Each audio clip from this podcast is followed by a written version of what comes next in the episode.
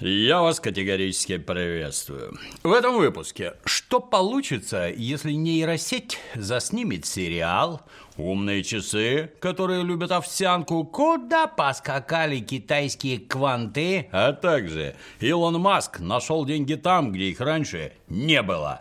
И мы немедленно переходим к новостям высоких технологий. Свежие сводки поступают из шумных недр цифрового курятника имени Илона Маска. Ну, то есть из соцсети Twitter. По сообщениям Financial Times, неугомонный Илон планирует подрубить туда платежную систему собственной разработки. Заявка на получение необходимой для этого государственной лицензии уже подана в соответствующие американские органы. Если в правительстве одобрят новый план Маска, то через Твиттер можно будет засылать денежные переводы, осуществлять электронные платежи, торговать фиатными валютами, ну и так далее. А в перспективе Илону очень хочется, чтобы в Твиттере можно было еще немножко барыжить всевозможной криптой. Может показаться, что гражданин Маск в который раз включил режим Остапа Бендера, и его в очередной раз понесло. Ну, оно и понятно, чего только не ляпнешь ради того, чтобы акции Твиттера, ну, хотя бы немножко подросли в цене. Но тут надо пояснить, что больше 20 лет назад Илон Маск основал сервис XCOM – который впоследствии вырос во всемирно известный PayPal. Так что деньги-то он считать умеет получше многих. Как знать, возможно, по итогу Илон Маск сможет вытащить Твиттер из жо... то есть из убытков. Сможет обратно наладить работу цифрового курятника, чтобы из него все-таки посыпалось не только дерьмо, но еще и золотые яйца. Ну, конечно, при условии, если американская администрация это дело Маску все-таки разрешит. Ну а теперь давай-ка заглянем на соседний участок. Ну, то есть обратим взор на стриминговый сервис Twitch. А там, кроме огромной толпы плещущихся в онлайне баб, с декабря 2022 в прямом эфире идет еще и сериал Nothing Forever – Идет этот сериал, надо отметить, непрерывно, поскольку его на ходу генерируют нейросети, взяв за основу известный в США ситком «Сайнфилд». Режиссером ремейка выступает Stable Diffusion, оператором-постановщиком DALL-E, а сценаристом и автором диалогов GPT-3, ну, то есть натурально нейросетевая команда мечты. Конечно, назвать сериалом происходящее на экране можно только с очень большой степенью условности. Смотреть это с интересом будут только микроволновки, роботы-пылесосы и другая умная техника. Тем более, что пока монтировали выпуск, Twitch влепил нейрошоу бан за особо ядреную шутку. И трансляцию прикрыли на две недели – так что разработчикам лучше бы поскорее объяснить искусственному интеллекту, что такое свобода слова. Ну, то есть, что можно говорить публично, а что при этой самой свободе категорически запрещено. Но при любом раскладе все это только начало. Уже очень скоро мы увидим, как нейросети, например, дописывают книги за Джорджем Мартином и ставят по ним высокорейтинговые шоу. Это потому, что даже самый тупой пылесос в сто раз умней и креативнее двух известных дебилов Беньёфа и Вайса. А вот необычная новость из мира умной, но все-таки немножко стрёмной электроники. Исследователи из Чикагского университета представили прототип живых смарт-часов. Чтобы живые часы нормально функционировали, их надо поить и кормить. Это практически тамагочи. Показанный девайс пока что выглядит как уродливая белая коробка, примотанная к руке владельца. Он полюбуйся. Ну, конечно, это можно списать на то, что устройство пока еще только тестируют. Но выглядит оно все равно отвратно.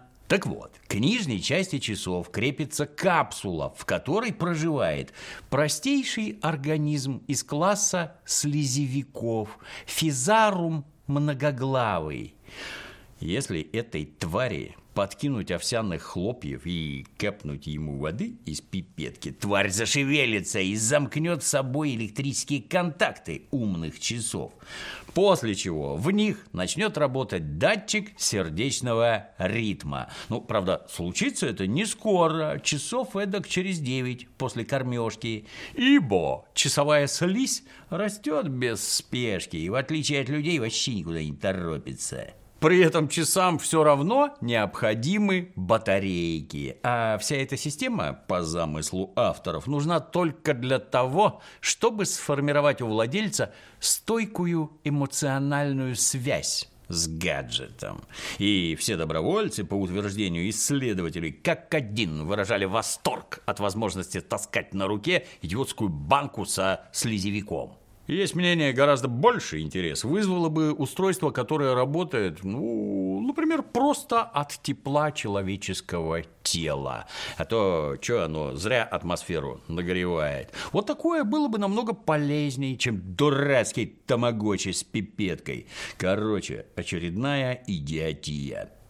Третьего дня. А официальное издание китайского министерства науки проболталось, что еще в 2021 году китайская же компания Origin Quantum отгрузила заказчику первый коммерческий квантовый комп мощностью 24 кубита. Имя покупателя не раскрывают. Но в любом случае, если так и было, то это довольно серьезное китайское предупреждение. Ибо ранее подобные коммерческие устройства выпускали только в США и Канаде.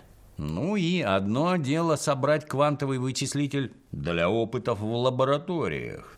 Но когда квантовый компьютер продают за деньги, это значит, для него уже написана какая-никакая операционная система и есть прикладной софт. Все это у конторы Origin Quantum по сообщениям в китайских СМИ таки есть. Сейчас квантовые системы применяют ну, там, при разработке новых материалов, при создании лекарств, ну и вообще везде, где традиционные компьютеры слишком медлительные. Так что те страны, у которых есть компы на квантах, могут уйти в серьезный отрыв относительно тех, у кого этих самых квантов нет. А вот Канада, кстати, в прошлом году запретила поставки своих квантовых компьютеров в Россию. Ну, это так, на заметку. Если у нас свои такие, ну, предлагаю вам разузнать самим. Так что и в случае с Китаем так называемый цивилизованный Запад будет всеми силами мешать цивилизованному Востоку. Вот об этом сейчас поговорим. Но сперва дай-ка посмотрим, что там сегодня попало в цепкие лапы. Сбываются древние пророчества. Наступило темное время обеда. Вновь пробудились демоны голода и начали безжалостно терзать граждан. И только самые отважные герои, такие как Дементий, смогут противостоять их силе. Ну а всем остальным победить внезапно напавший голод поможет доставка еды Food Band. А чит-код Опер позволит получить отличную скидку на все заказы. Oh!